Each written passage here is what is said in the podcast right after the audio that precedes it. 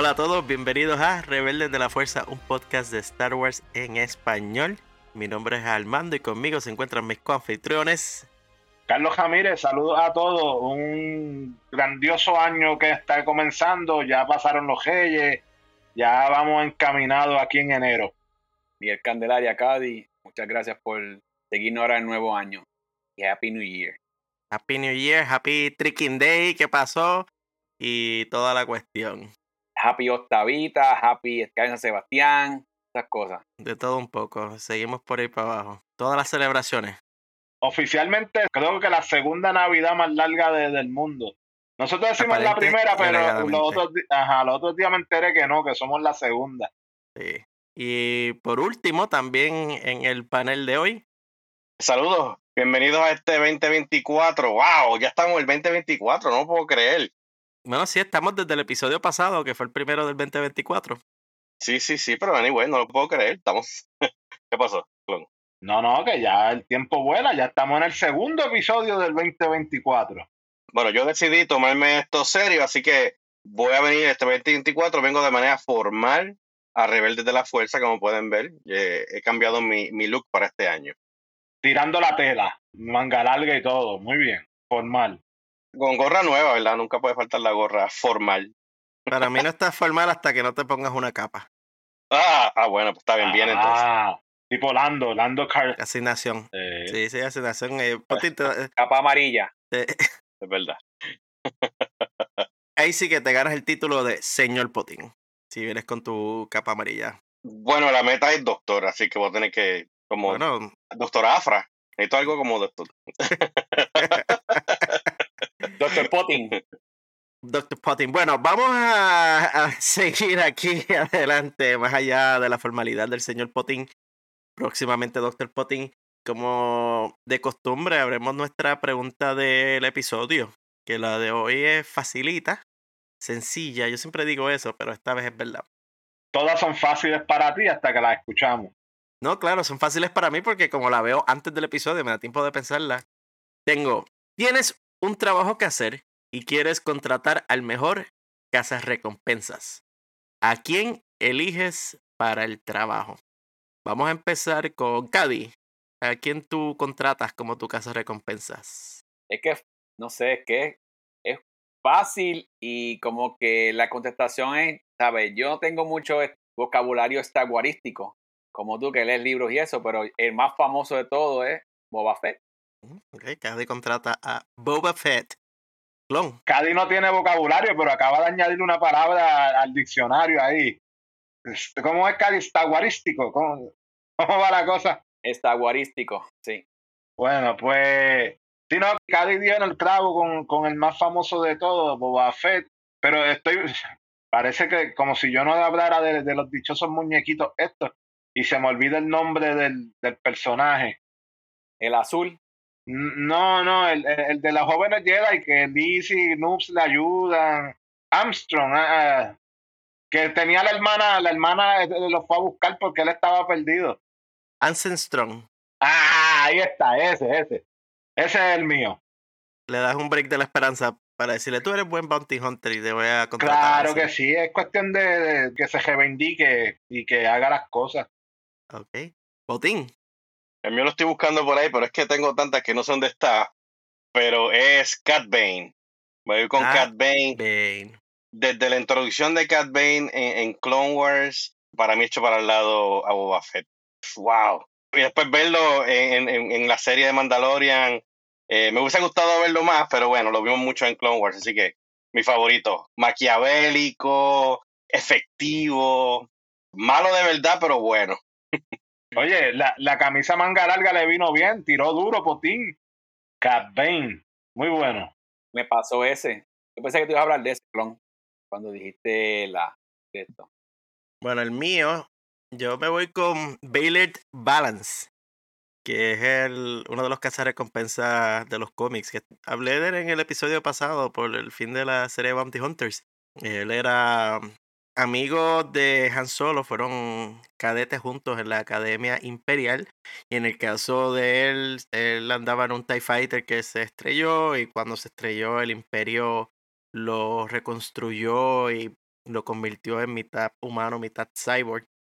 Si lo ven, él tiene como que cuando está ya malito, pues parece como Terminator, que le faltan pedazos de la cara y se ve como robot y las manos de él disparan rayos. Él era parte de los Bounty Hunters y pues para mí ese es mi casa de recompensa porque cuando quiere serlo puede ser bastante letal. Y además tenemos otros famosos, está IG-88, que era el original de la película del Imperio Contraataca, uh, IG-11, que luego aparece en Mandalorian, está Bosk, que es mi trandochano favorito. También está Porlo Misokos, que son también de, de, los originales y son un droide junto con. Se me olvida la, eh. la especie de, de Socos, pero eh, un Gant. Hay muchos, hay muchos de escoger. La compañera de, de Boba Fett, este, se me olvida el nombre también. Oye, oye estoy malo con el nombre. Malísimo. Vamos a tener que ponerte los nombres escritos en un pedacito aquí de papel que lo tenga. Fennec Chan. Fennec. Pero Fennec Chan es más asesina que que hacer recompensas, pero también de vez en cuando le dan un contratito aquí porque ella fue una de las que fue a buscar la Omega. Once Upon a Time, ah, que tuvo esa pelea con Cap Bane. Y Jango Fett. Sí, Din Djarin y toda esa gente. Ajá. Din Djarin, iba a decir yo, pero Djarin. Mención honorífica a Aura Sync. Ahora, sí. Eh, de Clone Wars. Oh, sí, sí, no podemos dejar eh, pasar a Aura mm. Sync, que también. Eh, de Clone Wars y de, de Legends. Once Upon a Time. Y de episodio 1, actually. Ella sale en episodio 1 en la carrera de, de los pod racing. Ella está en un lado por ahí. Sí, sí, sí. Ah, podemos estar aquí haciendo un episodio completo de. Hay muchos, hay, hay, varios, hay varios. Vamos entonces al tema del episodio de hoy. Que vamos a estar hablando del 2024. Y yo odio esta palabra. La odio de corazón, pero ni modo, es lo que vamos a estar haciendo. Esto es una previa del 2024. Es que odio la Yo no sé por qué la palabra previa me cae, me cae mal. Es como eclosional. Clon, eh, eh, hay palabras y hay palabras. yo donde trabajo hay muchas personas que hablan español, pero yo vivo en Estados Unidos, el idioma principal que hablamos en mi trabajo es inglés. Y créeme que desde el episodio de Aventuras Jóvenes Jedi, cada vez que tengo un grupo de personas que hablan español, les pregunto, dígame cómo se dice hatching en español. Y todo el mundo está como que, ah, se ha convertido en la palabra del mes. Y tengo hasta a los gringos diciendo eclosional. Hasta los gringos aprendieron esa palabra. Todo el impacto que creo en mí. Aventuras de jóvenes Jedi. Eso es para que ustedes vean que es un show educativo, no solamente para los niños de 3 a 5 años, sino también para los adultos que lo vemos en español y encontramos esas traducciones, esas palabritas que, porque como no estudiamos biología, se nos olvidaron hace mucho tiempo atrás. Clon, yo sé que estás ahí orgulloso. No será geología, pero es naturaleza. Claro, claro que sí, es tremendo, es un show didáctico para nosotros. Y es parte de, la esencia de lo que empezó este podcast, de que cuando empezamos teníamos la palabra de, la semana en español en The Star Wars, o por ahí vamos. Bueno, ni siquiera de Star Wars, pero sí, sí, estamos ahí. Bueno, pero, salió. Eh. ¿Cómo se dice en Star Wars? pues el 2024, eh, lo que tenemos ahora mismo son los anuncios principales que han hecho antes de tan siquiera comenzar el año. Comenzando el año siempre tenemos más o menos una idea de lo que va a salir. Puede que hayan sorpresas, todavía el año joven. Aquí lo que vamos a discutir los asuntos principales que han sido anunciados tanto en televisión como en la palabra escrita, que incluye tanto cómics como también los libros. Y Potín tiene dos o tres anuncios también de figuras que han salido y otras cosas que van a ocurrir en el 2024. No hay película. y eso todavía estamos en la sequía de películas. Hay las tres que anunciaron en Celebration el año pasado. Las malas lenguas dicen que la de Rey es la que primero comienza a filmar. Las malas lenguas y la mía que no están buenas dicen que supuestamente ah, es tan temprano como este año. Veremos a ver. En cuanto al mundo de la televisión, hay cuatro programas, cinco programas de televisión que están flotando en el aire. Ninguno tiene fecha hasta el momento. Todavía estamos esperando. Y cuando digo hasta el momento, por eso de 100% de claridad, este episodio está siendo grabado el 15 de diciembre. O sea, todavía que 2023 en nuestro mundo real. Pero hago la aclaración porque si de aquí a cuando salga este episodio alguna de estas fechas han sido publicadas, para que no quedemos como unos tontos. justo y necesario. Mucho puede pasar en las tres semanas que faltan a que salga este eh. episodio, pero por si acaso. Sí, tiramos la nota de que todo está sujeto a cambio. Como todo en Star Wars, porque en el ámbito de las películas, ¿cuántas películas no han anunciado que uh, la trilogía de Ryan Johnson, la trilogía de la gente de Game of Thrones, la película de Patty Jenkins, la, película de Taika Waititi. ¿No era Taika Waititi? ¿Era que van a hacer una película? Ah, han salido como 20 películas que han anunciado. So. La lista es larga, claro. De las que venían y después se cancelaron. Vamos a lo que por lo menos está confirmado. Me encantaría empezar con Andor. Andor temporada 2 y final de la serie. Porque sería la última temporada escrita por Dan Gilroy, que es el mismo escritor principal de la primera temporada, so el estilo de la serie no debería cambiar mucho cómo se siente y cómo se ve. Simplemente son los Gilroy, porque me imagino que si está Dan Tony Gilroy también se unirá en algún momento en la participación de esto para darnos esa estética que ya vimos anteriormente. Si Dan Gilroy viene con la misma destreza de escritura que tuvo la serie 1, Estoy loco por ver los discursos que vienen, los monólogos, porque los monólogos de la temporada 1 fueron excelentes. Yo entre los de, eh, bueno, Luten o Marva o...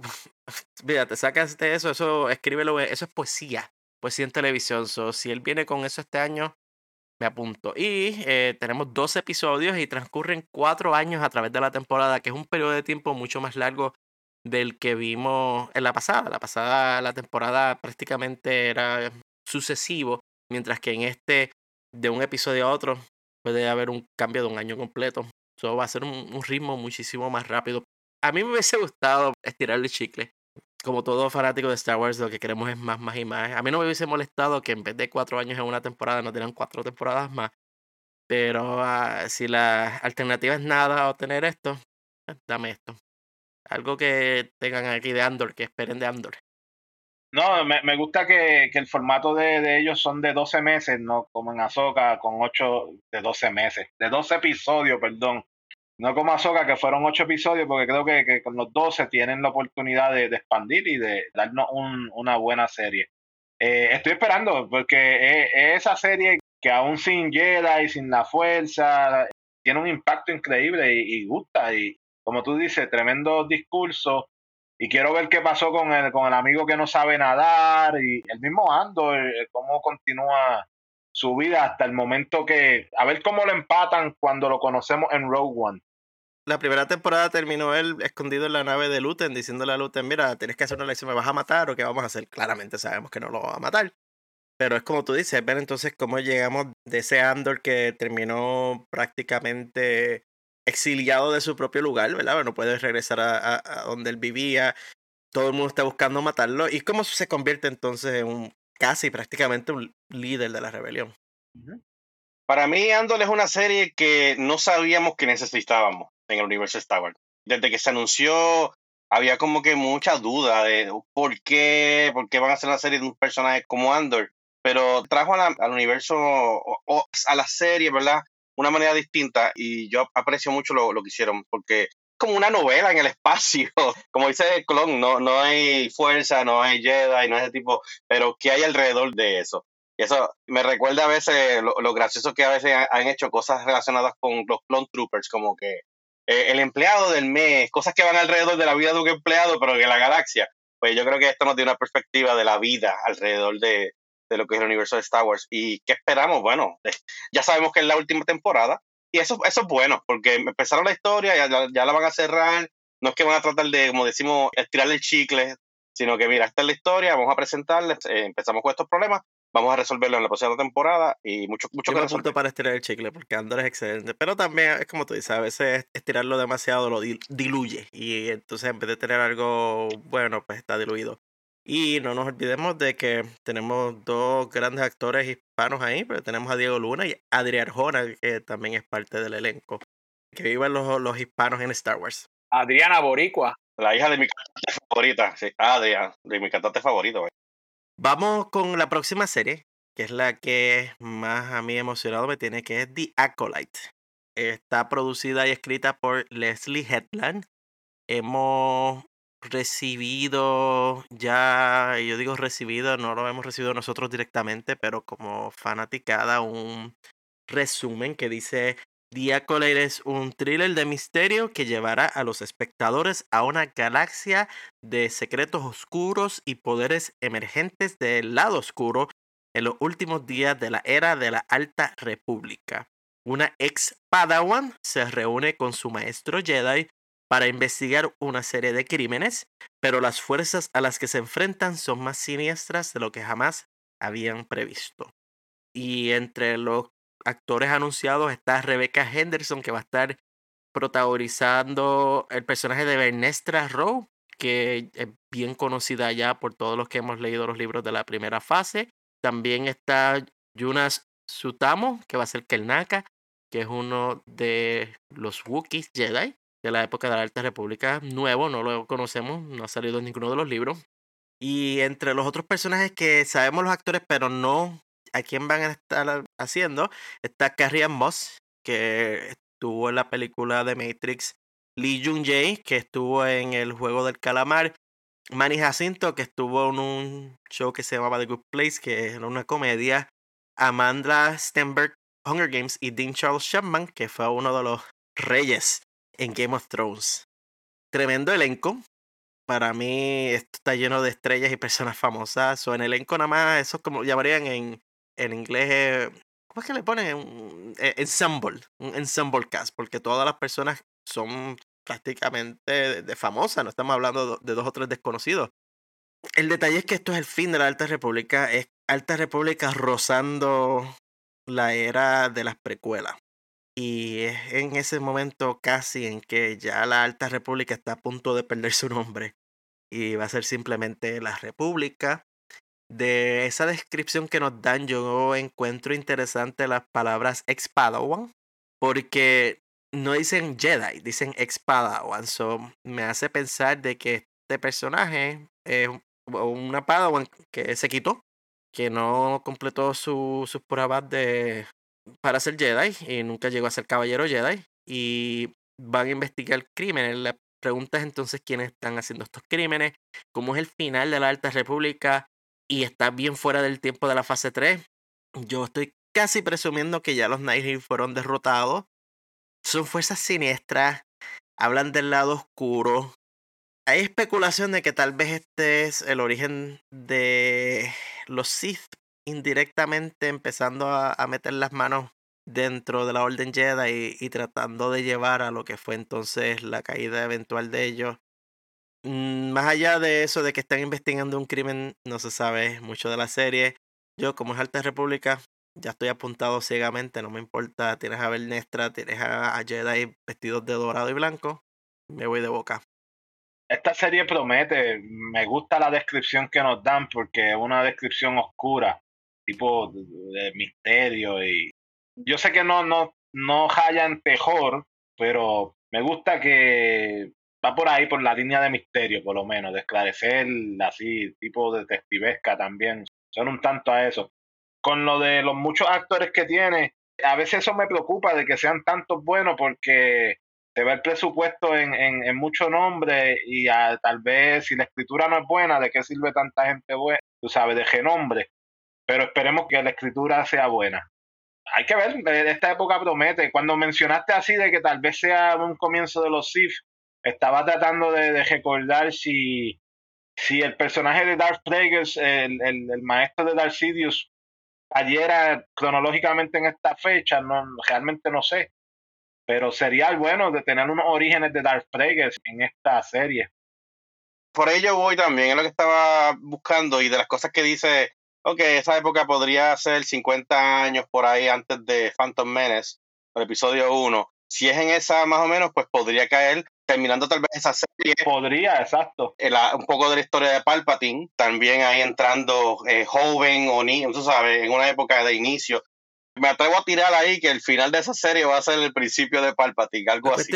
el detalle es, por supuesto, que debemos recordar que sería algo bien indirecto, porque al momento de la amenaza fantasma, los Jedi piensan que los Sith llevan extintos por siglos, o si esto verdaderamente son ellos, la cuestión es que no se revelan como Sith o simplemente los Jedi que los descubren mueren.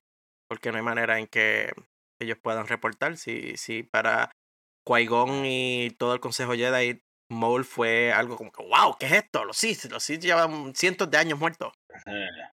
Fíjate, pero lo que me, me, gusta mucho es que están tirando un poquito más para atrás y eso me da esperanza de que podríamos llegar a un momento en que nos demuestren algún medio de película o serie de la Alta República para atrás. Esa época que yo quiero ver cuando están los, los masivos Sith por ahí, ese tipo me encantaría. Eso ya es antes de la Alta República. Para la Alta República ya los Sith llevaban cientos de años derrotados también. So. Pero qué época que no, no, no, nos han enseñado solamente en los videojuegos que han hecho un tremendo trabajo. Eh, y me gustaría verlo en medio de película o serie, algo así. Okay.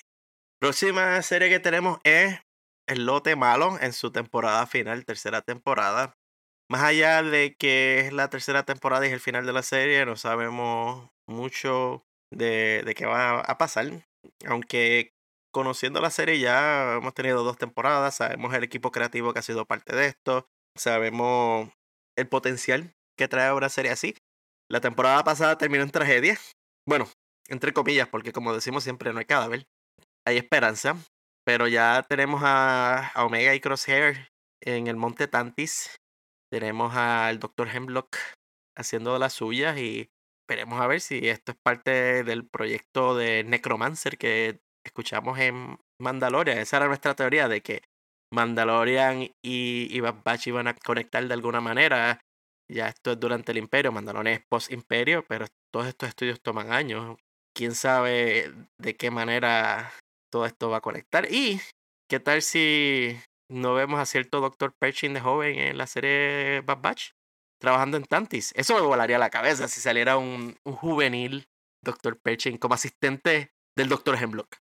Eh, estudiantil, estudiante de doctorado, eh, terminando. Exacto, eh, eh, ni siquiera es doctor todavía, no es, es Pershing, es Pershing es como Potín, es, el señor Pershing, no es doctor todavía. Esclavo, esclavo graduado, estudiante graduado de esclavo. sería chévere, sería chévere. Estoy esperando con a ver qué es lo que va a pasar, porque es que se van a retirar a, a Pabú y van a vivir sus vidas así como estaba Rex y Wolf y toda esta gente en un desierto veraniego o van a morir. No hay muchas alternativas para el lote malo. Mm.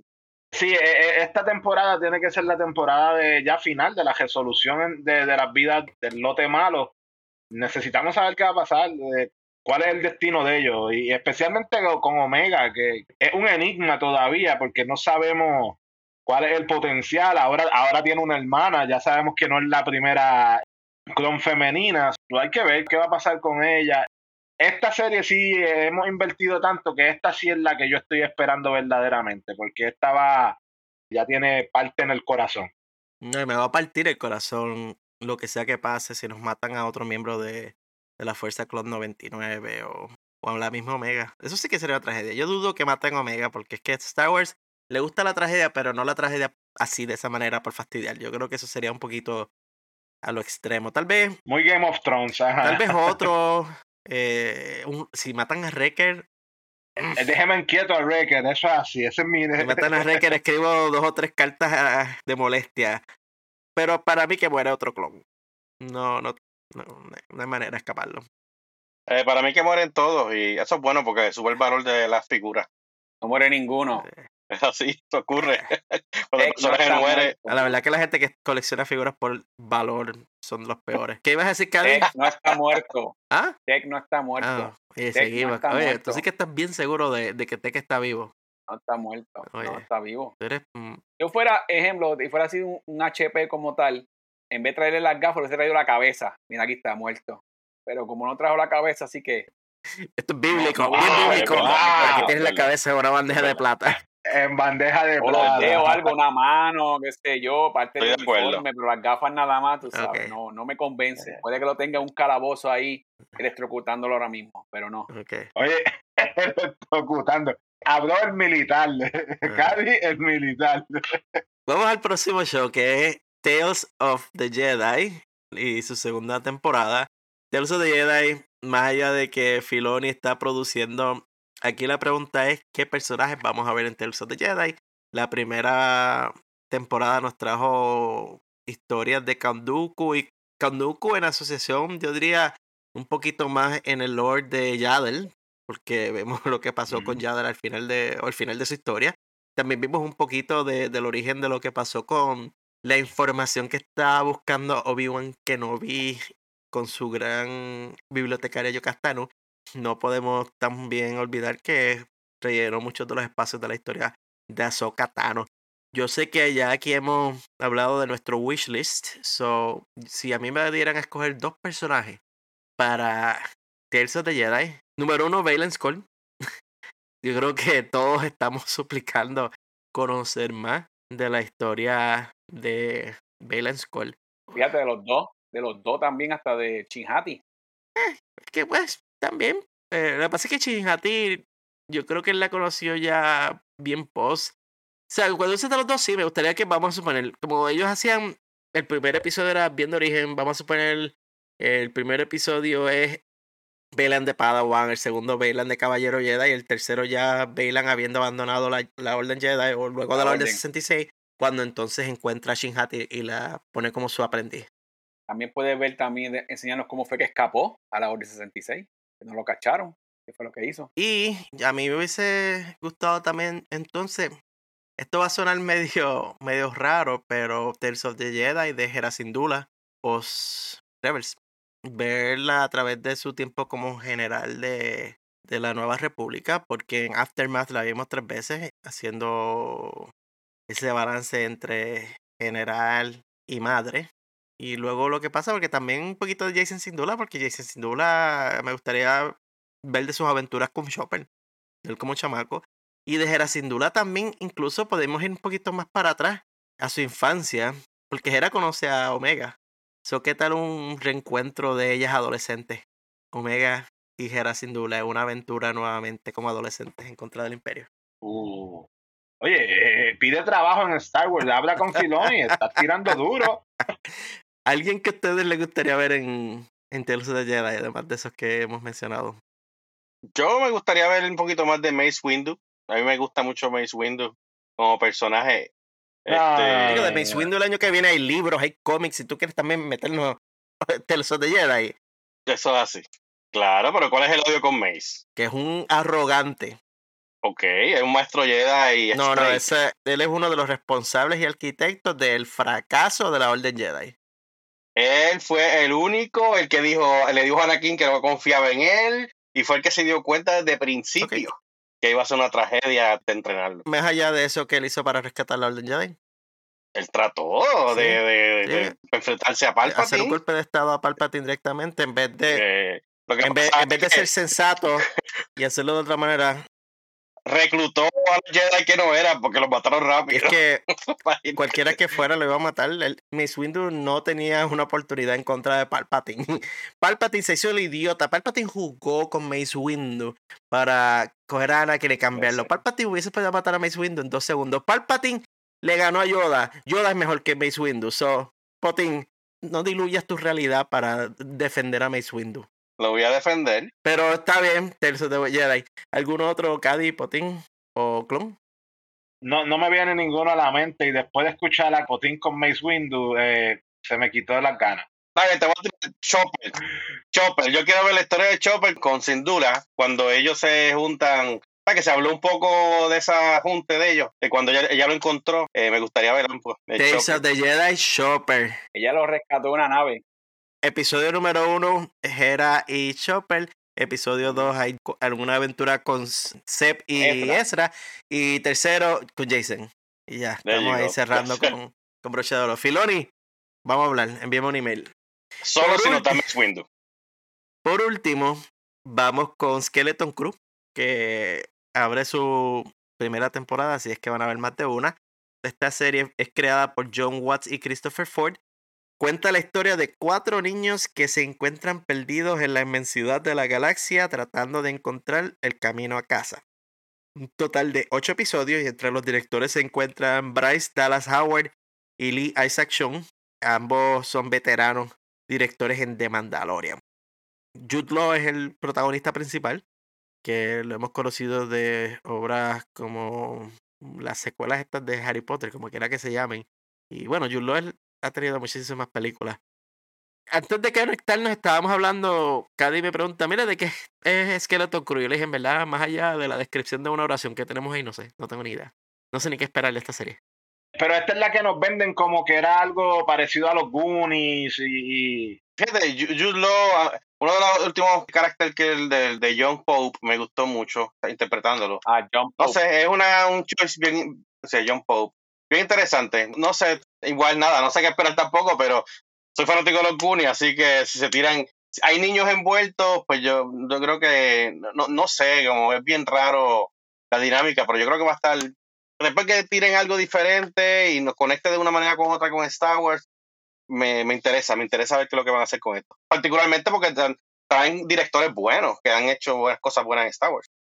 Cuatro niños perdidos. Liz, Noobs, Kai y Nash. Y Nash, ahí está, cuatro niños. O Tabor, o Tabor. Sí, porque. Tabor se vuelve bueno. Vamos a suponer que Noob se fue y es otro humano, porque como Tabor se va a convertir a muero, porque yo redimí a Tabor hace rato. Pues, mira, hacen como los menudos. Está bien, Sereyunda. Mira, hacen como los menudos, cuando crecen se van y ponen un integrante nuevo. El detalle aquí, Clon, es que cronológicamente tengo entendido que esto ocurre más o menos en la era mandaloriana. Estamos hablando de un par de cientos de años entonces que no... Sí. No eh, me perdí por, una pulgada, pero a la, a la distancia. por una pulgada de 250 años. Eh. Oye, pero una cosa que describen es que Jude Law va a ser un Force User. Que va a utilizar la fuerza, so, interesante. Por lo menos nos lo dicen con anticipación para que no vengan a pelear como hicieron con cierta usuaria de la fuerza recientemente. Saben. Anyway. Eso es todo lo que tenemos en cuanto a series de televisión. Cuatro, cinco series de televisión. Como hemos dicho anteriormente, estamos bendecidos. como fanáticos de Star Wars. Qué bueno ser fanático en esta época. y repito, la persona que venga y se para aquí frente a mí y diga, ah, la era Disney ha arruinado Star Wars. Ok, pues no lo veas. no veas Star Wars quédate mirando en repeat episodios 4, 5 y 6 y sé feliz. Si eso te hace feliz, fine. Yo voy a estar viendo las no, cosas no, no. 4, 5, 6 el especial navideño. Que viva Lompi. Copia Pipo, copia Pipo, eso es para ti directo. Saludos a Pipo Rendón. este siempre le tira la pollita a Pipo Rendón. Vamos con los cómics. Cómics, hay dos o tres que empiezan y yo quiero empezar con lo que termina. Y es que Bounty Hunters termina con su edición número 42 el 17 de enero. Esta serie comenzó el, el 11 de marzo del 2020, casi cuatro años de historia. Y la portada bien interesante porque ya la revelaron y tiene a Baylor Balance peleando con, no sé, eso parece un droide. Vemos unos círculos con la cara de Java de Hot Boba Fett y Han Solo congelado en carburito y lo que es claramente la arena en Tatooine. So, esta historia está concluyendo, me imagino, un poco antes ya de regreso del Jedi. El detalle es entonces cómo va a terminar eso, la historia de, de Balance, porque mm, no me sorprendería si es su muerte, pero habiendo leído el 41 y lo que pasó ahí, yo creo que él sobrevive de alguna manera. Lo que pasa es que en verdad no, no sé cuál es la conexión, la clara conexión que están tratando de hacer con, el regreso del Jedi, pero cualesquiera que sea el camino que va a tomar, fue una tremenda corrida y me alegró haber podido haber leído esos 41 cómics, prácticamente 42, por acercarse. La otra que viene luego es una que sí quiero ver con mucha ansia y es la... Bueno, está la palabra novelización cuando hacen un cómic, es la comiclacización. Dale, trata, trata. E, e, eso es vocabulario nuevo, vamos. Sí, porque siempre estamos inventando palabras aquí en este podcast. Sí, novelización, come, comicalización. Eh, eh, no suena tan mal, por ahí va. Van a hacer la versión. Atención. ¿Cómo? Atención a la Real Academia Española. Las palabras. También, wow, estamos hoy para Filoni, para la Real Academia Española. los amigos que nos escuchan en Madrid, tienen allí un episodio del podcast en un USB, se lo dejan allí en la, en la puerta de la Real Academia Española. La versión cómic de la novela Tron Alliances. Y esta sale el 24 de enero, la primera, porque va a ser creo que un total de como cuatro cómics más o menos. en parte escrita por Timothy Zahn, o él está ayudando a hacer la adaptación de su historia. Y es, al igual que con el primer libro de Tron, recibe una adaptación. Y en esta historia, Tron y Darth Vader se unen para juntos enfrentar una amenaza al imperio. En las palabras de la cubierta del libro, Tron enfrenta su futuro, mientras que Vader enfrenta su pasado. Esto ocurre entre las temporadas 3 y 4 de Rebels. Viajan a Batu y nos dan una historia paralela de la era de la Guerra de los Clones y es cuando se encuentran Anakin Skywalker y Mitra Ronuruodo. Ah, te tiraste el nombre completo. Mira, me imagino que el mismo Tron que no conocía quién era el maestro de Ahsoka en la serie de Ahsoka. Que se sorprendió quién era el maestro. Contra, sí, es que nos están dando directo a la llaga de mi queja principal. Sí, en esta cómic es cuando nos muestran Tron conociendo a Anakin y luego cuando Tron le dice a, a Darth Vader, yo sé que tú eres Anakin Skywalker y Vader le tiene que admitir que sí, que él en algún momento fue Anakin Skywalker, que luego pues se le olvidó.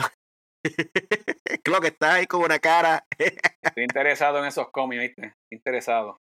No, no, sí, eh, Cady, cuando salgan, ya sabes, es literalmente la alternativa a leer el libro. Cuatro cómics, dibujitos y palabras pequeñas son. ¿Qué más? Si tiene dibujitos, voy, ahí estoy. Y te une a la tertulia G Verde. Exacto. Ya está el primer libro de Tron en versión cómic. So ya puedes empezar con ese y luego. Es más, clon, podemos hacer la combinación biblioteca y tertulia rebelde. Yo por un lado hablo del libro, mientras Cady habla del cómic, porque es la misma historia. Lo que pasa es que yo les relleno los espacios que no pudieron incluir en el cómic, por eso de hacerlo más corto. Si mezclamos eso, vamos a estar como 10 horas en el podcast. Fácil, pero entretenido es Tron. Estamos hablando de Tron, chicos. Esa, mira, la portada. Es Tron mirando hacia el espacio y el reflejo de Darth Vader con un sable encendido detrás de él. Y para beneficio de Cady, es un Tron en shape, en forma, no es el chonchito de, de la serie, ¿eh, Cady? Sí, no, no el chonchi, sino que estaba allí fuera de forma. Pero este es el Tron imperial, chicos. el Tron que vimos en eh, Rebel, cuando se quitó la camisa, que estaba cortado. Exacto, es de esa misma era. Lleva con los robots, que es rabioso mismo. ¿Qué, sabes lo que tú estabas comiendo en la otra galaxia? y, by the way, Armando, el próximo cómic lo voy a anunciar yo, si me permites, por favor, porque no hay mucho amor para este cómic y yo lo quiero anunciar. Te voy a dejar que anuncies el título y, y hago relleno. Eh, Potín, ¿cómo se llama el, el nuevo cómic que viene inmediatamente después de Tron? Se llama Mace Windu. Uno de los mayores Jedi debe evitar que un secreto incendiario caiga en las manos equivocadas. dice uno de los mayores Jedi, que se llama Mace Windu. Adelante, Armando. Okay.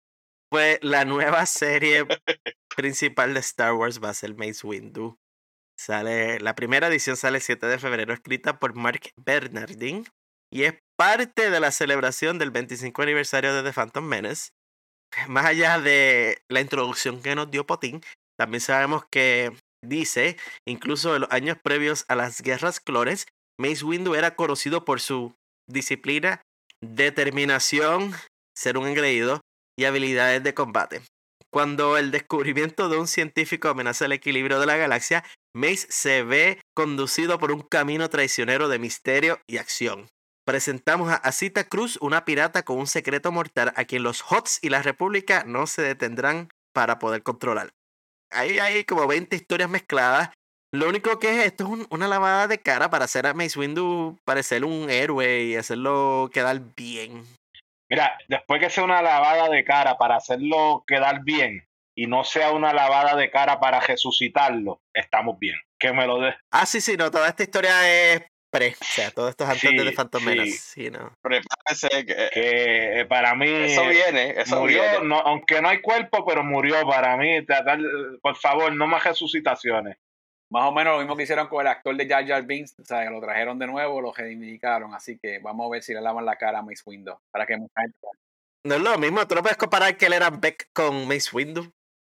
Si Dalmor que lo picaron por la mitad, lo trajeron otra vez, a Mace Windu lo pueden traer quemado, sin una mano. no, no, que, que, Mace Windu se cayó en el vacío, no sé cómo, porque por lo menos este cayó en un, un hoyo, pero este se fue por ahí para abajo en la ciudad, salió de un carro, le dio un cayó. Pero, ¿sabes qué, Potín? si lo traen de vuelta, me gustaría que fuera para darme la satisfacción de luego verlo morir nuevamente en las manos de un inquisidor. Pero yo es interesante ¿verdad? pero que... Pues, ah, ah, yo, tengo, yo lo quiero ver en las manos de la hermana número 13, porque ella es la que mira. Ah, le pica la cabeza a Mace Windu. Porque Iska le tiene ganas, le tenía ganas a Mace Windu, porque Iska decía, ah, eh. este tipo siempre con sus actitudes y sus cosas. Mira, me oye, sí, ojalá Jesucítalo, Jesucítalo. Sí, sí, sí, para que Iska lo mate. Ustedes no son fanáticos de Samuel Jackson porque el personaje que él hace ahí nada es Samuel que ver, Jackson. Nada que ver con Samuel Jackson. Nada que ver con Samuel Jackson. Pues yo no sé cuál es el odio, mano. Bueno, el personaje de Mace Windu como personaje es una basura de ser humano y una basura de Jedi. No, representa para nada lo que se supone ser un Jedi. Punto. Eso es todo, ¿verdad, Clon? Mm. Lo único que redime a, Mace Windu es que fue el que inventó la forma de combate número 7. El Ah, ok. Gracias, gracias. La puedo identificar de lejos. La forma 7. Sí, no. Mucho mejor que la forma 3. La forma 3, eh, es basura. Por supuesto. Por supuesto. Aún así, perdió. No respeto tu opinión porque no tienes base. Me tienes que decir un poco más de verdad. Más odio opinión profesional. No, no. Gracias, Pati. Luego te, eh, tú y yo luego vamos a hacer los dos un ensayo y, lo publicamos. Vamos con el próximo cómic. Eh, esto es un one shot y lo que es un one shot es simplemente va a salir una edición y ya. Se llama Star Wars Visions. So, Visions vive, en este caso en el formato cómic, y es Takashi Okazaki, es el subtítulo. La idea de ellos es sacar diferentes ediciones de Visions de diferentes autores. Por ejemplo, ahora en el año 2023 salió uno que era Visions Peach Momoko. Y Peach Momoko es una artista famosa de cómics. Ella hizo una historia única para ella. Pero en el caso de Visions Takashi Okazaki, en esta edición que sale el 21 de febrero, sí nos trae un personaje que conocemos. Y es Ronin. Regresa Ronin una nueva aventura. Dice el resumen, hemos visto a Ronin como un asesino Sith, pero ¿quién era Ronin antes? Y esto sabemos un poco de quién era Ronin antes porque si hay una novela que completa, no es muy buena, no es de mi favorita, para mí de las peores novelas de Star Wars. Dice, vea la historia temprana de The Ronin y sus orígenes Sith en este especial Visions, único de su tipo. Y sí, la realidad es que si no lo sabían, Ronin era un Sith antes. O sea, eso es obvio porque tiene un sable rojo desde que lo vimos. Pero no es que era un Sith, es que él era el Era el Sith más grande y poderoso de esa era. So, me gusta, me gusta ver que Visions sigue brindando fruto. Es verdad que la parte que mm, tal vez no me agrada tanto es que seguimos tratando de ordeñar la vaca de Ronin, que ya tiene su libro. Ya este personaje está explorado en cientos de páginas de un libro sus orígenes se conocen. Y hay tantas historias de Visions que nosotros hemos dicho en este podcast que queremos saber qué pasó después o, más información de ella. Que en cierta manera me gustaría que continúen esto, pero que nos den el noveno Jedi. ¿Qué pasó con el noveno Jedi? Después que se fueron todos ellos juntos. Esa es buena. Eso es un ejemplo nada más. Hoy estás apros. Bueno, directo. Viaja a la cabeza de la oscuridad. El foso. Muy bueno, muy bueno. hasta las estrellas, vamos. Yo, yo, yo tengo, pienso, de mi teoría es que, bueno, la animación allá, eh, allá estilo japonesa es sólida y vende. Tal vez acá para nosotros el honing no venda tanto, pero en aquel lado del mundo, allá en Japón, tiene que ser un éxito. No, pero esta historia es originando en, en, Estados Unidos. O sea, esto es Marvel que está sacando esta historia. ¿no? Esto, esto no es una historia que sale primero en Japón. Sí, no, pero llegar a ese comercio tiene una audiencia que es grande. Sí, yo creo que también es que como Ronin tiene este aspecto así de... Eh, samurai. solitario, samurai, machos alfa quieren ser como Ronin. Yo aquí hablando, y mira, tengo hasta un Funko Pop detrás de mí del, dichoso Ronin. Como que eh. sobre comercializado. Pero es que eh, yo quiero ver más historias de Visions de las que conocemos. Veremos a ver. Próximo cómic es de la Alta República y es de la serie High Republic Adventures. En este caso se llama Crash Landing y es un one shot, o sea, una historia sencilla de Dark Horse Comics y es escrita por Daniel José Older. En este caso tenemos a Crash Onwa y su equipo han estado luchando contra cualquiera que haya tenido algo que ver con la infiltración Nihil que sumió en caos su planeta natal Corelia. Aunque se ha alcanzado una paz incómoda si no continúan luchando todo lo que puedan, Crash tiene una pista sobre la persona detrás de todo el complot de los Nihil. Si tu tripulación puede cumplir esta misión, podría estar la verdadera paz en su horizonte. Y todo esto es una continuación al tercer libro de jóvenes adultos, el Young Adult de la primera fase, que es el Horizonte de Medianoche, que es, ocurrió en Corelia. Crash es una es líder de una agencia como de guardaespaldas prácticamente. Y su grupo es un grupo de, protección de personas famosas. Y la historia en Corelia terminó en un cliffhanger con Yoda apareciendo y todo. Es una historia súper, súper, súper interesante. No voy a spoilearla mucho por eso de no entrar en un libro que no es parte de esta discusión. No habiendo tenido hasta ahora material visual de los personajes de Crash y compañía, para los que hemos leído el libro va a ser genial entonces poder ponerle caras y físico a todos estos personajes que hemos estado leyendo y que es una historia que ocurre en Corelia, que es un planeta que ya conocemos muchísimo gracias a Solo, que es gran parte de, bueno, no gran parte, pero el comienzo de esa película por lo menos ocurrió en Corelia y las historias que luego tuvimos por extensión de Kira y no solo eso, que sabemos que es un planeta conocido por su producción de naves. Veremos a ver me interesa. Aunque es bien dish de la Alta República, pero está ahí dentro de eso. Y hablando de Harry Public Adventures, también el 10 de abril continúa otra serie separada de Harry Public Adventures que se llama Saver for Hire, sable por contrato. En este caso, bajo la autoría de Cavan Scott, y continúa la historia de Ty Yorick. Y dice: Encontramos a Ty enfrentando nuevos desafíos detrás del Nihil Stormwall. Esa es la muralla de la tormenta que vimos al final de la fase 1 y que es el problema principal que tienen los Jedi en la fase 3. Y dice, aunque está ocupada y ganando créditos, la vida se está complicando.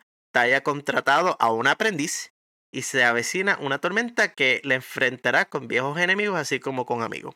So, Tai Yorick tuvo su propio set de aventuras en Harry Public Adventures, el monstruo del Templo Peak. Esto es una continuación de la historia de ella.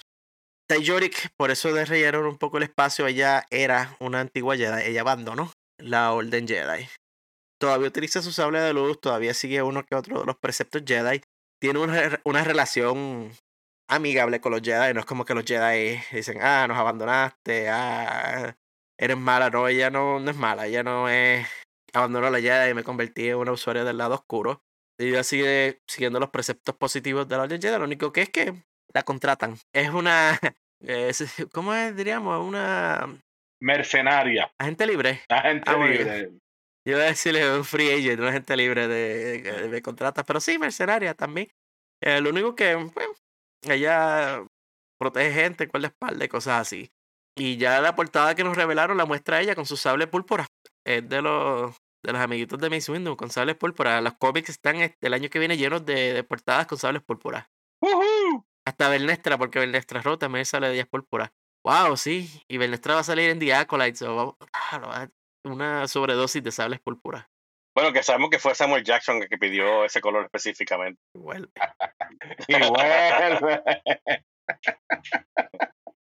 y luego, los otros cómics son del 4 de mayo, que Star Wars Day, pero también forman parte de lo que en Estados Unidos llaman el Free Comic Book Day o el Día del Cómic Gratis.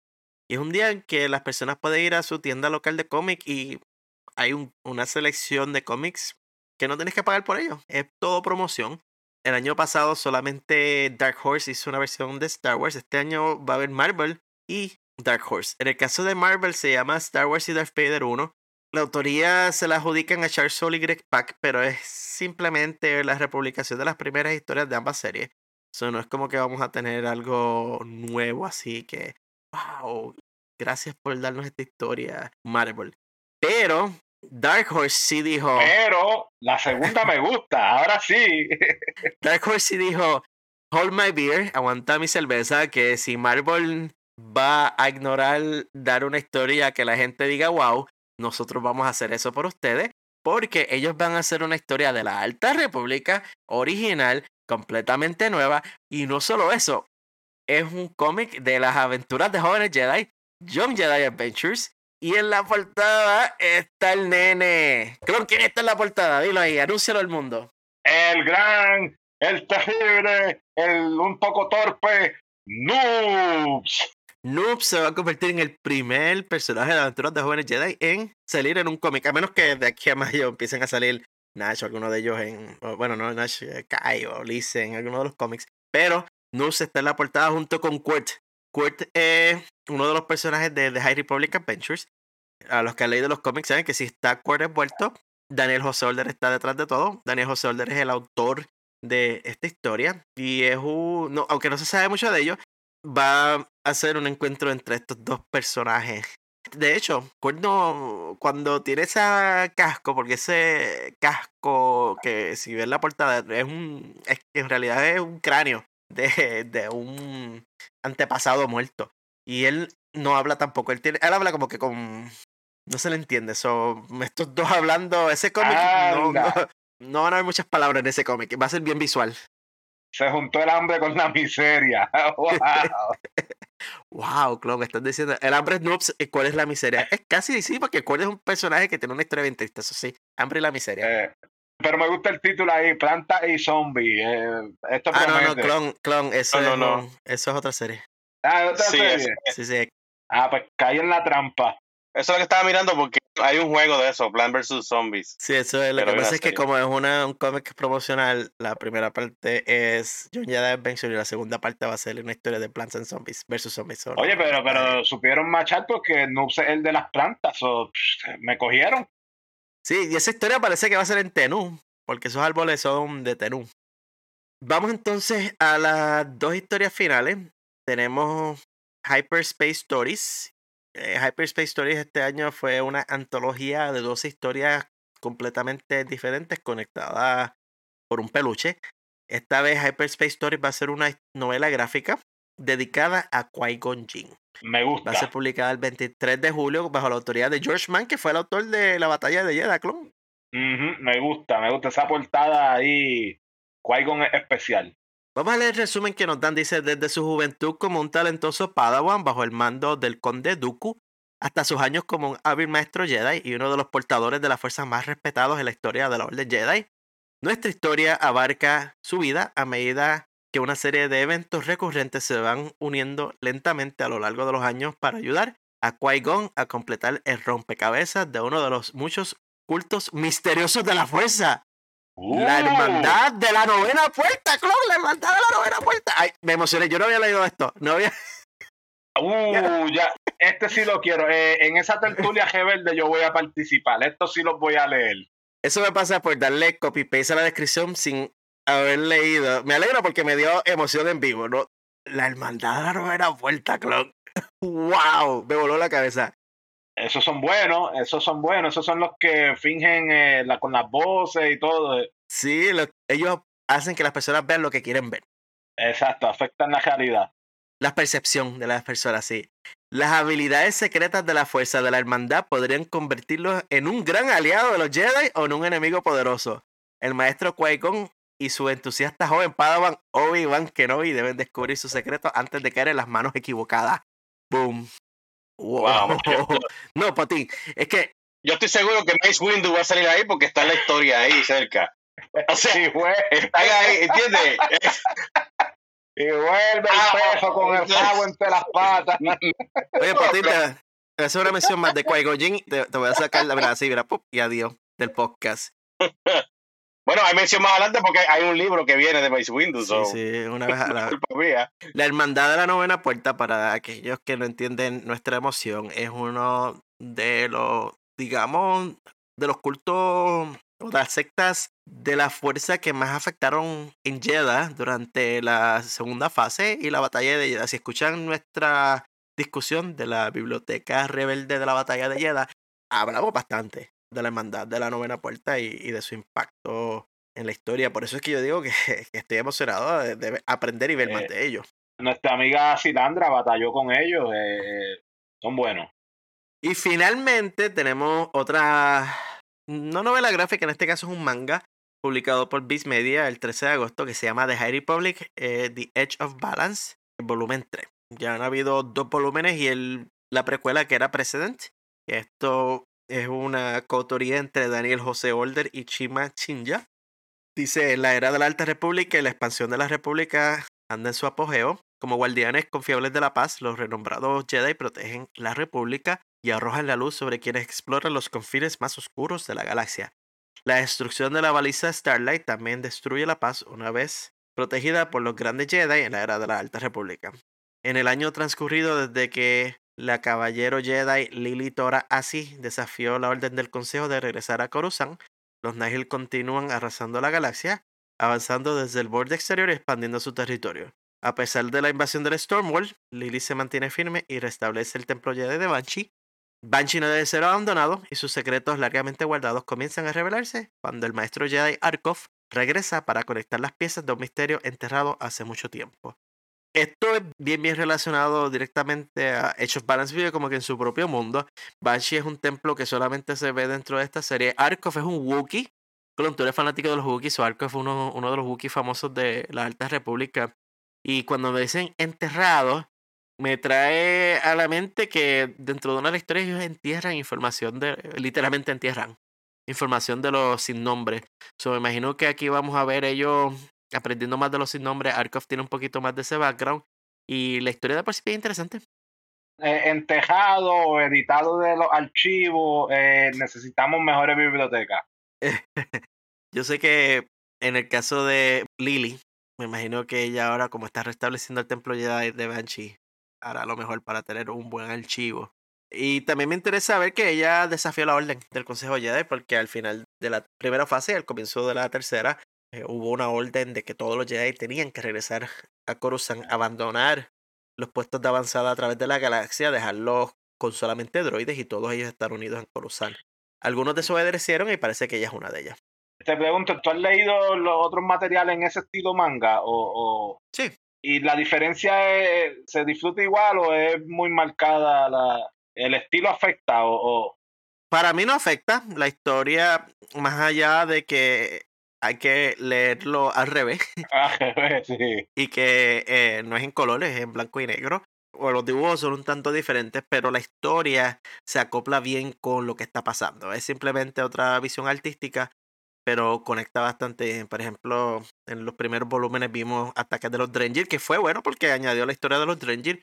Y en precedentes, que fue la de la segunda fase, aparecieron los sin nombres.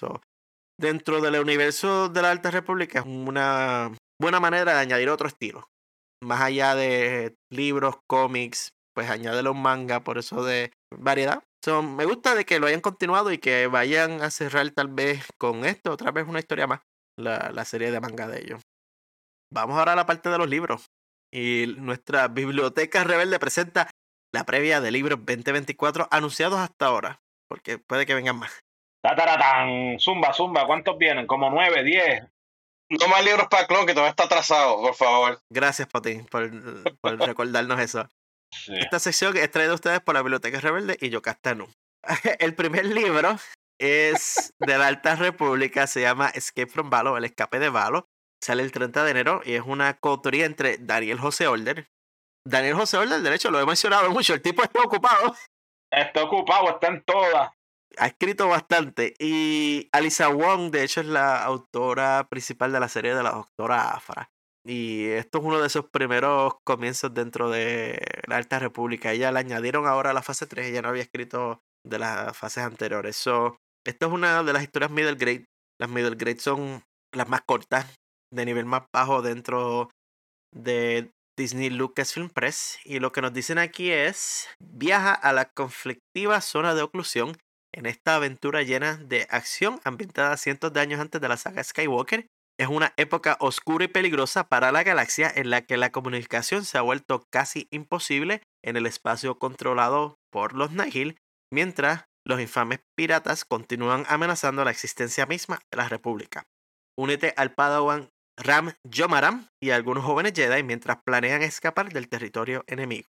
Los jóvenes Jedi esperanzados tendrán que trabajar juntos para superar sus miedos y poder sobrevivir y ayudar a salvar la galaxia.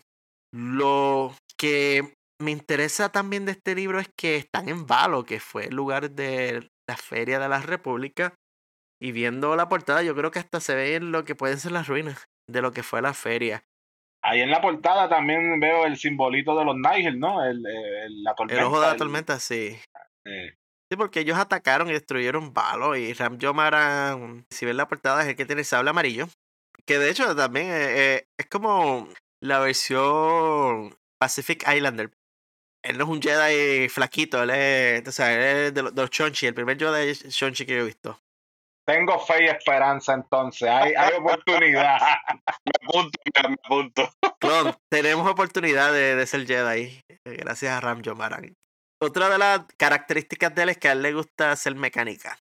Él siempre está con las manos llenas de grasa, todo sucio y cubierto, porque él es un, un Jedi del fil. Él trabaja con sus manos, o un tipo respetable. Y tiene amiguitos Bombrax que lo ayudan. Ajá, Potín. No, no, no, que estaba viendo. Lo acabo de preordenar, lo voy a leer. sí, no sé, bueno, tengo... bueno, es que acabo de ver que es de edad de 8 a 12 años, así que para empezar está bueno. Pero bueno, yo sé que eso trae cola porque tiene otras historias envueltas anteriormente. Pero bueno, para eso los tengo ustedes. Pero lo voy a leer, lo, lo acabo de pedir y lo, así que me, me comprometo a leerlo. Muy bien, muy bien. Sí, no, el próximo de, integrante de la Biblioteca Rebelde. Próxima historia es también de la Alta República y esta se llama Defy the Storm, escrita por Tessa Gratton y Justina Ireland. Sale publicada el 5 de marzo y es de la versión de jóvenes adultos. Y nos dice, un año después de la caída de la baliza Starlight, la galaxia está sumida en el caos. Un grupo anarquista conocido como los Nihil se ha apoderado de una sección del espacio ahora conocida como la zona de oclusión. La caballero Jedi Vernestra Rowe y, la científica Avon Staros se unen en un intento de encontrar un camino a través de el Stormworld de los Nihil para salvar a los del otro lado. Pero ¿cuáles son los verdaderos planes de los Nihil? ¿Y qué pasa con las criaturas sin nombre que pueden destruir la Orden Jedi? La batalla acaba de comenzar. Ambas historias, esta la anterior, y también el Ojo de la Oscuridad o Eye of Darkness que salió en el 2023, todo esto ocurre en ese mismo periodo de tiempo que es ese año después de la caída del faro Starlight. Todas estas historias ocurren concurrentemente, pero en diferentes lugares de la galaxia con diferentes personajes. En este caso tenemos a Bernestra con su sable púrpura en la portada que recordamos, el sable de púrpura de Bernestra Rowe también se convierte en látigo. Y Evan Starros, que el antepasado de Sarah Starros, que también la conocemos de luego. So, esta historia eh, va a ser interesante porque Bernestra, sabemos que su historia continúa más allá de todos estos libros. Bernestra es, de hecho, de las pocos que está garantizada que va a sobrevivir todos estos libros. Eh, los demás están ahí pendiendo de un hilo de qué es lo que va a pasar. Y de las portadas es de las más cargadas porque está llena de Nihil. Los personajes principales rodeados completamente por Nihils. Esperemos a ver qué ocurre en esta historia. También, poco después de eso, el 19 de marzo, sale The Harry Public Tales of Enlightenment, escrito por George Mann. Y esto es una antología de historias cortas originalmente publicada en Star Wars Insider ocurren todas durante la fase 2. El resumen que nos dan es una colección de cuentos ambientados siglos antes del nacimiento de Anakin Skywalker como caballeros Jedi durante la era de la gloriosa Alta República. Son seis historias originales. Se llama Tales of Enlightenment porque el lugar donde principalmente ocurre en Clone es en la barra Enlightenment. En la grandiosa baja de Jedi de Enlightenment, con los guardaespaldas gigantescas, la hermana Las hermanas. Las Twinkle Sisters y Craydon, que era el, el bartender el famoso. bartender, tipo así, eh, con una vocecita jara. También parte de ellos son muchos de los personajes que conocimos en la batalla de Jeddah que se pasaban en esa barra, hasta cierto droide que hablaba en versos ah. bíblicos casi. Son tremendas historias. Los suscriptores de Star Wars Insider como yo ya las hemos leído, pero son buenas. Buen repasito ahí de la segunda fase. Me gusta, me gusta esa. Luego tenemos un, libro que hemos hablado bastante ya en el podcast de él. El 9 de abril sale The Living Force o La Fuerza Viviente. Este es el más que yo estoy esperando de todos, creo que sí. Y es una novela para adultos, es parte de la familia del rey. John Jackson Miller es su autor. Esta resumen es un poquito extendido. Yo lo voy a leer completo. Es mi primera vez leyéndolo también, a ver si hay alguna sorpresa que, que me emocione, como el libro pasado. Y dice: el año anterior a la amenaza fantasma o de Phantom Menace, episodio 1, Yoda, Mace Windu y todo el Consejo Jedi se enfrentan a una galaxia al borde del cambio. Los Jedi siempre han viajado por las estrellas, defendiendo la paz y la justicia en toda la galaxia. Pero la galaxia está cambiando y con ello la Orden Jedi. Cada vez más la Orden se centra en el futuro de la República, recluida en Coruscant, donde los 12 miembros del Consejo Jedi sopesan las crisis a escala galáctica. Mientras otro puesto de avanzada Jedi que quedó en la época dorada de la República será desmantelado en el planeta Quen. La dorada de la República es la Alta República. Qui-Gon desafía al Consejo sobre el creciente aislamiento de la Orden. Mace Windu sugiere una respuesta audaz. Los doce maestros Jedi se embarcarán en una misión de buena voluntad para ayudar al planeta y recordar a la gente de la galaxia que los Jedi siguen siendo tan incondicionales y presentes como lo han estado a lo largo de los siglos. Pero la llegada del liderazgo Jedi no es vista por todos como un motivo de celebración, especialmente porque Mace Windu está ahí. Facciones piratas en guerra han infestado el sector ante la creciente ausencia de los Jedi. Para mantener su dominio, los piratas se unen con la intención de asesinar al Consejo y están dispuestos a destruir innumerables vidas inocentes para asegurar su poder. Aislados de Coruscant, los maestros Jedi deben tener en cuenta una verdad no deseada, que si bien nadie piensa más en el futuro que en el Consejo de Jedi, nadie necesita su ayuda más que quienes viven en el presente. Hmm. Hmm. Hmm. Promete, pero tengo, tengo mis dudas. Tengo mis dudas, pero eh, vamos a ver, vamos a ver qué pasa, porque tener los 12 grandes maestros del concilio Jedi en una del consejo, del consejo Jedi. Del consejo Jedi y que unos simples piratas puedan atentar contra ellos, pues le gesta a, su grandeza de grandes maestros. Pero vamos a ver, vamos a ver. Tal vez es que está el juego en los números. y si tienen un sin nombre, porque son piratas descendientes de los Nihil. Mm. Eh. No sé. Ya Yoda los debe de conocer porque Yoda ha estado todo este tiempo envuelto. no sé, no sé, pero, pero acuérdate que Yoda es parte del problema y no de la solución. Vamos a empezar por eso. la cuestión aquí es que me gusta que, primero, estamos teniendo un puesto de avanzada que fue abandonado. Estamos hablando de una sección de la galaxia que se siente abandonada por los Jedi. Como sabemos, parte de la decadencia de los Jedi, cuando los compara Alta República con la República en sus momentos antes de convertirse en el Imperio, los Jedi se concentraron en Coruscant. Y de hecho, yo creo que lo que estamos viendo ahora en la Alta República, empezando la fase 3, nos están diciendo de que llamaron a todos los Jedi a regresar a Coruscant, a abandonar los puestos de avanzada, a dejar droides en los puestos de avanzada. Yo creo que, el detalle es que después que esto ocurrió, los Jedi nunca se recuperaron, nunca volvieron a expandirse a través de la República como lo hicieron previo a esta crisis de los Nihil. Y aquí tenemos este planeta que se siente abandonado. Vinieron estos piratas que no necesariamente tienen que ser los Nihil, pero están sirviéndose de la grande y tienen que tener algo que logre retar esto a los 12 grandes maestros Jedi. O sea, estamos hablando de que el Consejo Jedi se supone que no sean unos cascaritacocos, me gusta también que Qui-Gon está envuelto en todo esto, porque dicen Qui-Gon desafía el consejo. Sí, no, él, es, exacto, él, él, es el catalítico que lleva El catalítico, es la palabra, gracias. Bueno, cuando no, eso ocurre mucho, se ha discutido antes. Oye, pero, Clon, en la portada está Yadel. La vi, la vi, vi, no, esta promete Yadel y Yoda, ambos. Están Yadel, Yoda, está Mace de Pavilaba. De Pavilaba, Procun, eh, es roba niño.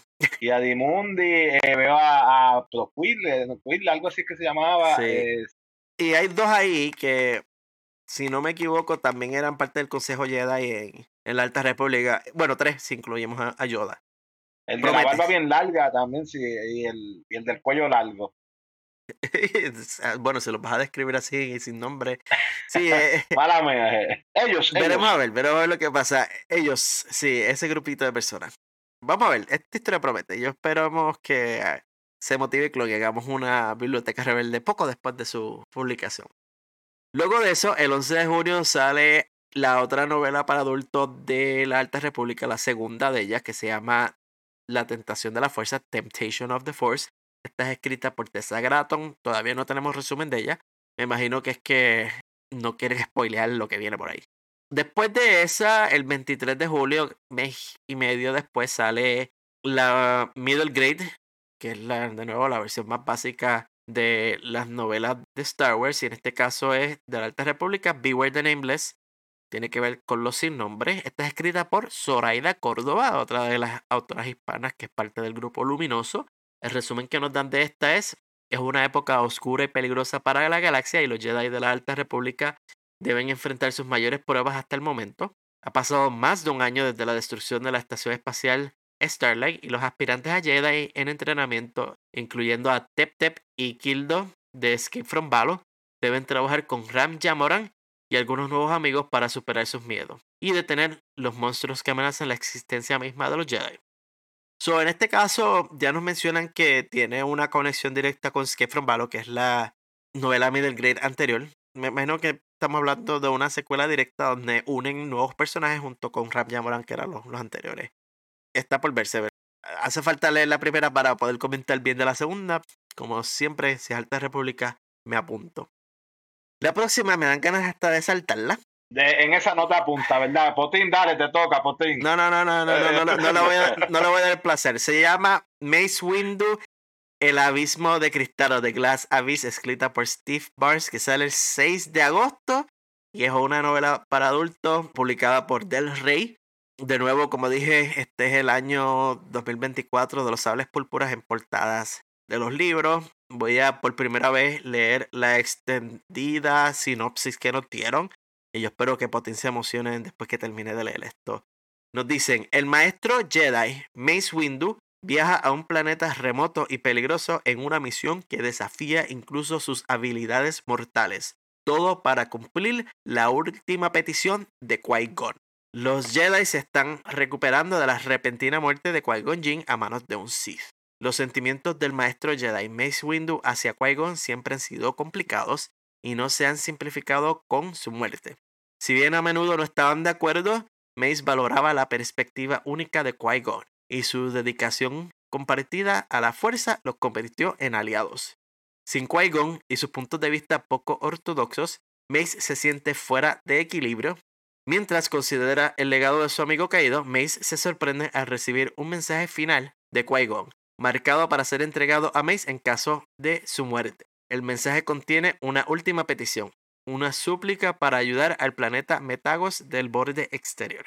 Hace muchos años una violenta erupción solar transformó la superficie del planeta desértico en un paisaje de vidrio irradiado, tan hermoso como peligroso. Se Ahora la mayoría de los habitantes supervivientes viven bajo tierra, donde clanes rivales luchan para controlar los recursos limitados del planeta. Cuando era un joven Jedi, Qui-Gon protegió al clan agrícola de las facciones menos escrupulosas del planeta. Estos agrícolas practican el arte de tejer sueños, manteniendo sus mentes despiertas durante el sueño para comunicarse y coexistir con las criaturas salvajes que los rodean. Qui-Gon prometió regresar si alguna vez necesitaban su ayuda, pero ahora le corresponde a Mace cumplir esta promesa. El líder de los Sa, Kinsha Sniper, ha rogado la ayuda de los Jedi para liberar a Metagos de los señores del crimen que amenazan con erradicar el modo de vida de su pueblo. Con la intención de cumplir los últimos deseos de Qui-Gon, Mace viaja a Metagos y se infiltra entre los enemigos de los Saar. Pero mientras el maestro Jedi investiga la intricada red de adversarios y aliados, Mace se ve empujado a los límites del código de Jedi, desafiando sus creencias y su relación con la fuerza misma. Dame una historia más rara y complicada ahí. pero suena un viaje raro, pero eh, vamos a ver. Interesante, estás ahí, estás ahí, Claude, estás, vendido, estás vendido. Yo no estoy vendido. No, no, me, me, interesa porque es una promesa de qui ¿no? Y quiero ver, siempre qui es interesante. Vamos a ver, vamos a ver qué pasa. Eso de tejer sueños y de las criaturas. Eso fue lo más que me interesó, la, la parte de tejer sueños. Tiene que haber algún tipo entonces de conexión entre este grupo, los SAD, con la fuerza. Esto de tejer sueños, tiene que haber algún tipo de conexión. Sabemos que hay muchos sectores o, sectas que son manipuladores de la fuerza que tienen la llaman de otra manera o tienen otras maneras de, interactuar con ellas. O, ah, me imagino que eso es parte de, ¿no? No, y yo creo que cualquier historia de, de trasfondo que le den a qui para que él haya, aunque sabemos que es Headcon, que lo hicieron después, pero que él haya sido el que encontró cómo convertirse, o sea, en dejar la fuerza en, el Force Ghost, del espíritu de la fuerza. ¿Qué educación él tuvo para llegar a eso? Que fue el primero que lo hizo, supuestamente. Eh, eh, ayuda a atar los hilos. Vamos a ver, no sé. Tal vez hay algo de eso ahí, no sé.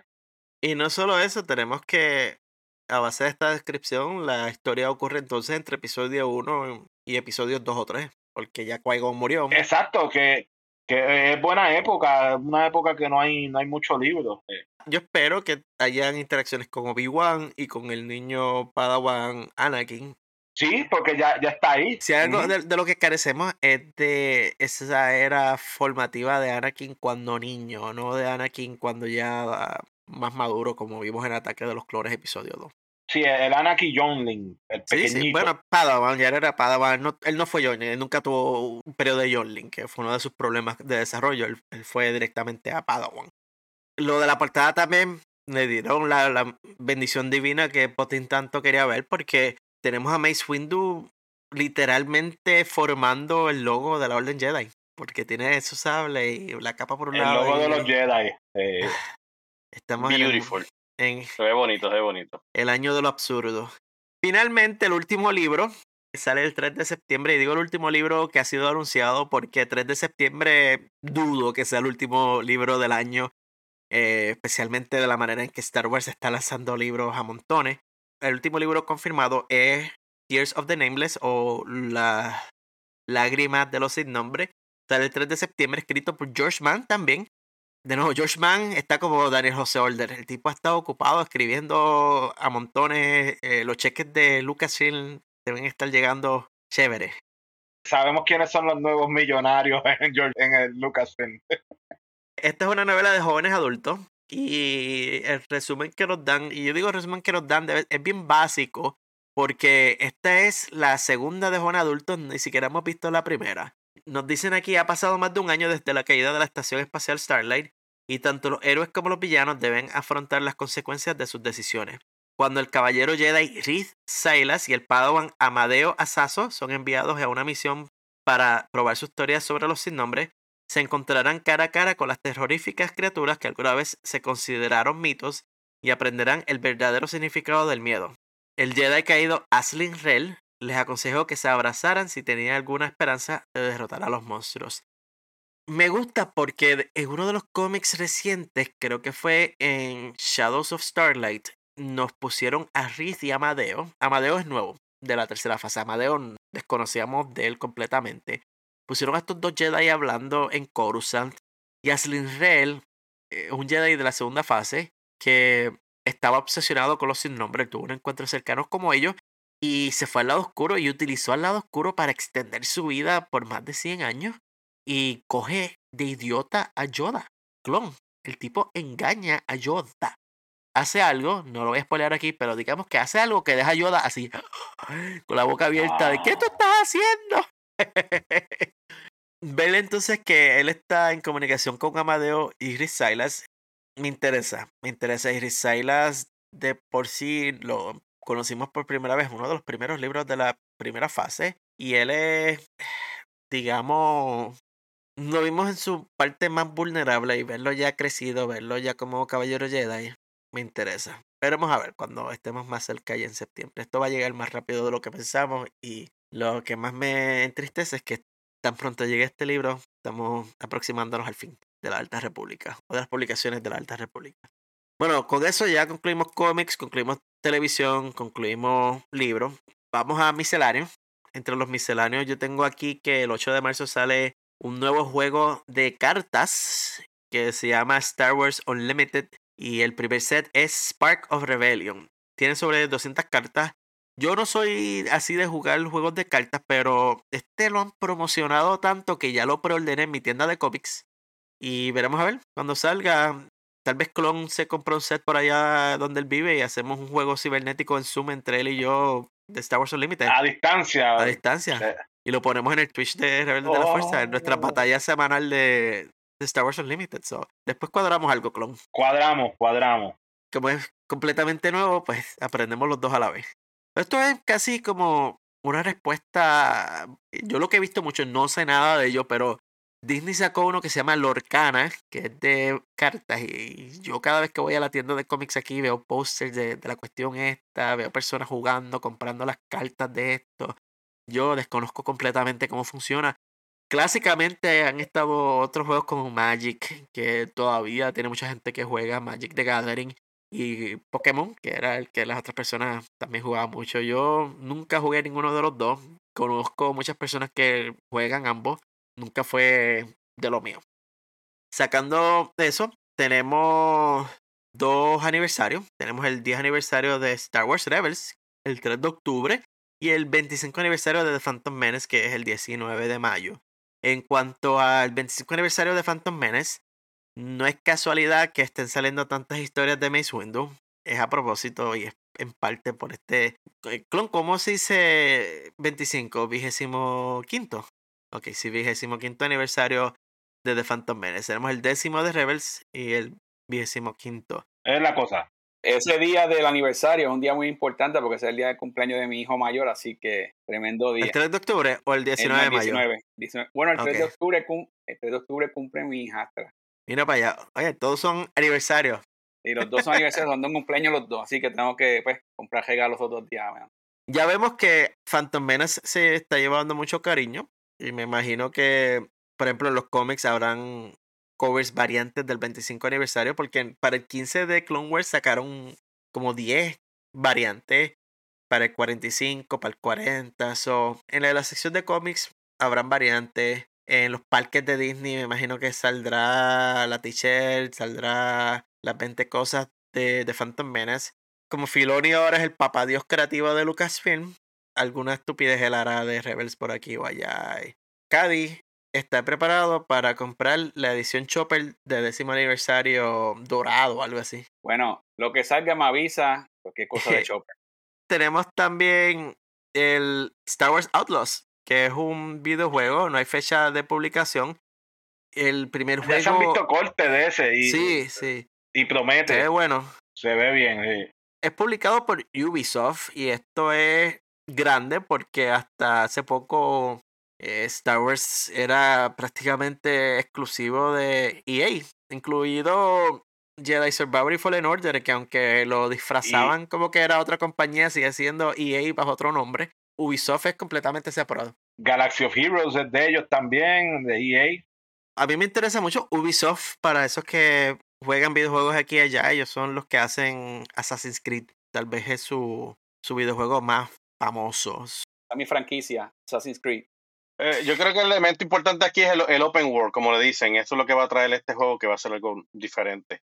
Tenemos también dentro de la descripción es que tiene un sistema de reputación de facciones que da forma al mundo en pequeñas formas en función de opciones de diálogo y otras decisiones, como elegir un enfoque sutil o agresivo en misiones específicas. El personaje principal se llama Kai Ves y sus acciones dictarán cómo reaccionarán los individuos ante ella. Ah, sin embargo, no hay un hilo narrativo ramificado y la historia ocurre entre Empire Strikes Back y Return of the Jedi. Outlaws, yo espero que no se atrase. Esa es la cuestión con los videojuegos. A veces ocurren atrasos. Es como Hunters Battle for the Arena, que Clone lo llevamos esperando ya como dos años y se sigue atrasando. Ese está bien atrasado, sí. Supuestamente será en el 2024, pero yo no, yo no tengo tanta lo, dice oficial, no tiene fecha, pero sí dice, vamos a ver si 2024. Eso decía del 2023, Potín. Sí, sí. Por eso es que yo no lo creo. Hasta que Hunters no salga, para mí no, no tiene fecha, porque ya nos han fallado dos veces con la fecha. Armando está como Santo Tomás, ver para creer. Específicamente con Hunters Battle for the Arena, porque Clone lo sabe. Bueno, ese juego hasta un libro salió y, y lo fallaron. Ahí parece que hubo una transacción de venta y de la compañía y eso atrasó más el proceso. Pero lo bueno que va a estar de ese juego es que, que es móvil y en el Switch. Y yo creo que ahí clon le va a meter, ahí, ahí le vamos a meter clon, ¿verdad? En, en el Switch o en el, en el móvil. En ambos, ya tengo el Switch preparado. Bueno, este juego ya hemos hablado bastante de, de, su historia y les recordamos que es la lucha libre versus Star Wars. E, eso es lo mejor de todo. y si quieren saber un poquito más de esto, si leen el libro de Hunters por Mark Ochiro, tienen la historia de cada uno de los personajes de ese juego. Pero de nuevo, como ya nos han fallado, eh, no creo en ello. Potin, ¿alguna figura que va a ser el 2024 que te llame la atención? Pues mira, el 2024 hasta ahora se ve interesante. Sabemos que sí, durante el año siempre de, momento tiran, demuestran unas figuras y de momento salen la próxima semana para, ordenarlas, pero le van a dar un poco de cariño a, Phantom Menace, no por casualidad. Va a salir este Anakin Skywalker como niño en episodio 1 y Padme eh, me gusta mucho cómo se ven esas figuras, particularmente porque Anakin se ve bien detallada la, la cara, es de las mejores figuras que se ve. Vemos que la tecnología que están utilizando ahora para esta figura es mucho mejor. Va a venir tirada de Mandalorian, de Dan Jiren, de Din Djarin, perdón, como en las minas de Mandalore, que lo vimos en la Season 3. Star Killer, para los que han jugado ese juego de, de Force Unleashed, va a salir Star Killer en la versión de 6 pulgadas de, de Black Series. Nuestro queridísimo Balon Skull ya en el 2023 se podría preordenar, pero sale en el 2024, dicen que en febrero, eh, más o menos. Tenemos tirada nuevamente de Bass Bisla, que fue una figura que se vendió bien rápido también, pero va a ser una tirada nuevamente. Viene otra vez Darth Vader de New Hope, que esto lo han tirado y lo rehan tirado. Y también es otra versión más de Din Djarin. Pero yo diría que de las que yo estoy esperando más es Balon Skull y Star Killer, Anakin y Padme. Pero esa de Baylor ya está toda vendida.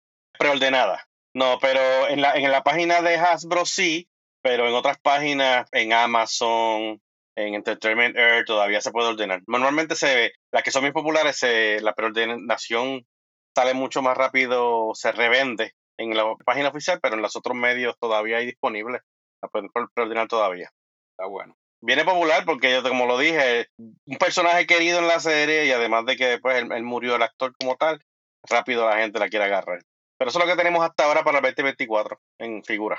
Bueno, en resumen, ya eso es todo lo que tenemos anunciado. Cady, ¿qué es lo que más esperas o cuál sería tu... Si fueras a escoger una sola cosa, ¿qué es lo principal que estás esperando? ¿Cuál sería? Al lote malo. Lote malo. lote ya ver la, la, conclusión y quiero ver a Tech otra vez salir sin su espejuelo, porque él está vivo. Y nada, ver, ver ya el, el, la conclusión de la serie. A ver qué pasó con los chicos. Pero sí, esa es una de ellas. Potin, ¿cuál sería tu selección número uno de lo que esperas ver en el 2024? ¿Cuál es lo, lo, que más esperas? Yo me voy con The Acolytes. Eh, yo creo que va a ser algo interesante lo que va a ocurrir en esa serie, aunque no sabemos, sabemos bien, bien poco, pero no sé, ese misterio me, me, me intriga. Estoy más o menos igual, creo que me voy con la, las cosas en televisión. Eh, en particular, creo que me estoy inclinando. Quiero ver qué pasa en Andor. Vamos a terminar Andor.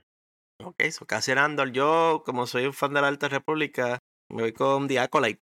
Que definitivo, ver a Bernestra Rowe, algo que me llama mucho la atención. Y pues, como una persona que ha invertido ya innumerables horas leyendo libros, cómics, manga, audiobooks y habiendo consumido ya tanto contenido de la Alta República, ni modo, ya me entregué el alma completa al, proyecto luminoso. Siendo una persona que se ha bebido el culé completo de la Alta República, eh, te toca, no hay de otra. La fuerza será libre. Pero también sabemos, Clon, que nuestra sorpresa aquí es la historia de qui -Gon. Sí, sí, esa promete, pero... Que llegue ya. Lo, que pasa es que uno es bien visual, entonces las la series de televisión tienden a, Es como cuando estaba el canon viejo, que televisión era un, nivel más alto en el canon. Todo, todo. O sea, siendo fanático de Star Wars, realmente debemos de esperar todo y seleccionar lo mejorcito, a ver qué pasa. Al final del día, como mencionamos anteriormente...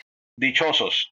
Qué bueno ser fanático de Star Wars, qué bueno ser fanático de Star Wars en el 2024. Y hay que añadir, lo mejor de todo es que hay rebeldes de la fuerza para todo el 2024. Hay material de más para continuar el podcast sin tener que hacer mucho esfuerzo de rebuscar temas. Es la cosa, tenemos podcast para largo. Eh, el, mi, mi podcast favorito. Ah, sí, sí, el mío también, de Star Wars en español. Y en inglés y en cualquier idioma aunque no lo hablemos. Eh, con eso vamos a concluir nuestra previa del 2024 de Star Wars. Le agradecemos nuevamente que nos hayan acompañado y como spoileó Clon, otra previa del 2024 es que mínimo van a tener 52 episodios de Rebelde de la Fuerza para disfrutar. Y para que puedan disfrutar esos episodios bien, les recomendamos que se suscriban al podcast en el servicio que nos estén escuchando ahora mismo. Denle a subscribe o follow, como quiera que le llamen. Si están escuchando el podcast en Apple o en Spotify, apreciamos que nos dejen una reseña, cinco estrellas. Eso ayuda a que otras personas nos encuentren. las notas del episodio van a encontrar la información de cómo comunicarse con nosotros, las redes sociales. En X estamos como Rebelde Fuerza. Y además de eso, nos invitamos también a que nos envíen un mensaje. Si hubo algo del 2024 que no mencionamos, si hay algo que ustedes esperan con ansias y quieren que hablemos más de ello, déjenos saber. Así pueden ser parte de la comunidad de Rebeldes de la Fuerza. Sin más que decir, vamos a despedirnos. Continuamos un 2024 con muchas sorpresas. Eh, gracias por estar aquí. Cojan la voz, dejen saber a sus amigos. Se cuidan. Hasta la próxima. Muchas gracias por el apoyo en el 2023. Esperamos el mismo apoyo o más en el 2024. Y una vez rebelde, siempre rebelde. Wow, 2024, dígaselo a su abuela, a su tía, a la prima, a la vecina, que Rebelde de la Fuerza viene más fuerte que nunca en el 2024. Gracias por el apoyo. Por la luz y la vida. Hasta la próxima. Bye.